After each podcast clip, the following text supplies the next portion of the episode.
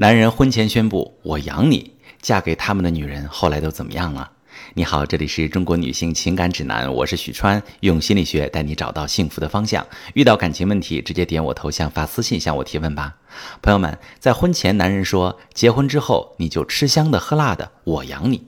你呢，听信了这段浪漫宣言，嫁给他，辞职做了太太。后来呢？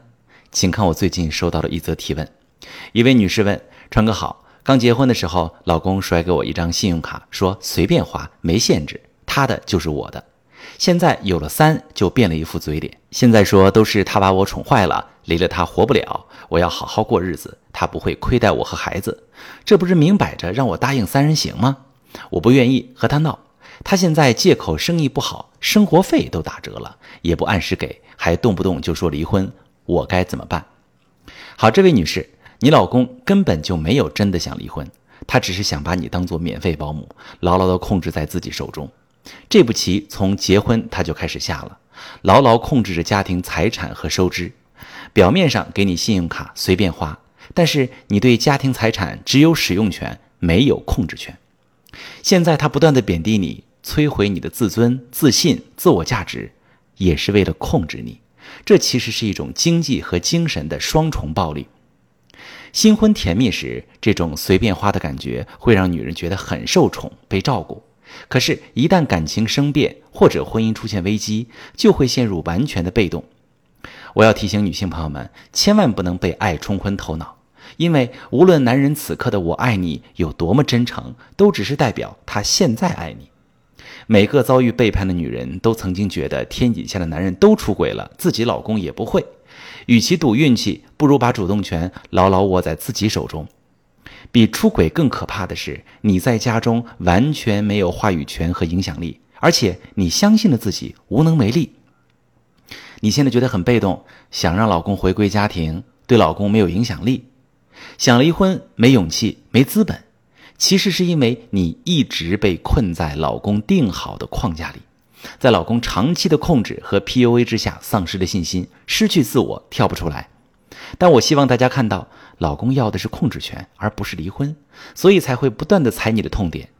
知道你舍不得孩子，恐惧未来，就拿离婚来要挟你就范，目的是让你没有力量再来纠缠婚外情的事儿，守护好家庭。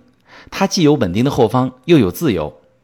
对这样的情况呢，我用一个我处理过的案例给大家演示。我曾经指导过一位在家中原本没有经济话语权的女士，她跟上面的女士一样，老公出轨之后非常嚣张，不给钱，叫嚣让女人净身出户。女人经不起这样的吓唬，尽管心里委屈，但是又无能为力。她也是早早就放弃了工作，做了全职太太，没了收入来源，以后怎么生活，她不敢想。但是此时，女人绝不是完全被动。在这样的状况下，我们依然有很多资源可以维护自身权益。资源一要看清丈夫的软肋，他最担心失去什么。资源二不要妄自菲薄、自暴自弃。我们指导他稳住情绪，收集了丈夫的银行卡、股票账户、基金、股权书等等各种财产线索，甚至准备好起诉书之后，跟老公进行了一次离婚谈判。虽然对方口头上还是很硬气，但气势明显不一样了。谈判结束后，这位女士第一时间向法院递交了起诉书，并申请了财产保全，请求法院协助调查男方的财产情况。男方发现妻子是动真格的，自己控制不了状态，可能损失更多，立刻态度一百八十度大转弯，积极发动双方父母当说客挽救婚姻，并且将第三者从公司开除，以示诚意。后来，这位女士借势下坡，并要求老公签署了婚内财产协议，把一部分共同资金转到自己的名下，拿到了婚姻的主动权，对方再也不敢造次。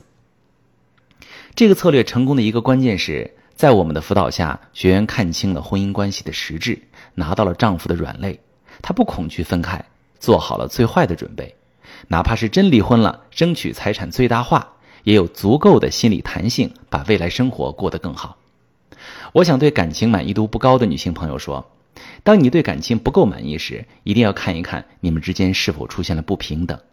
如果双方在家庭地位、收入水平上出现明显的高低位，可能就会导致婚姻的天平出现倾斜。婚姻讲究的是平等，绝不能直接把收入水平跟家庭地位挂钩，因为夫妻双方都为家庭贡献了自己的力量，顾家一方的付出绝不能被忽视。如果你在婚姻中处于低位，遇到感情问题不知道怎么处理，可以私信跟我说说你的详细情况，我来教你如何拿回感情的主动权。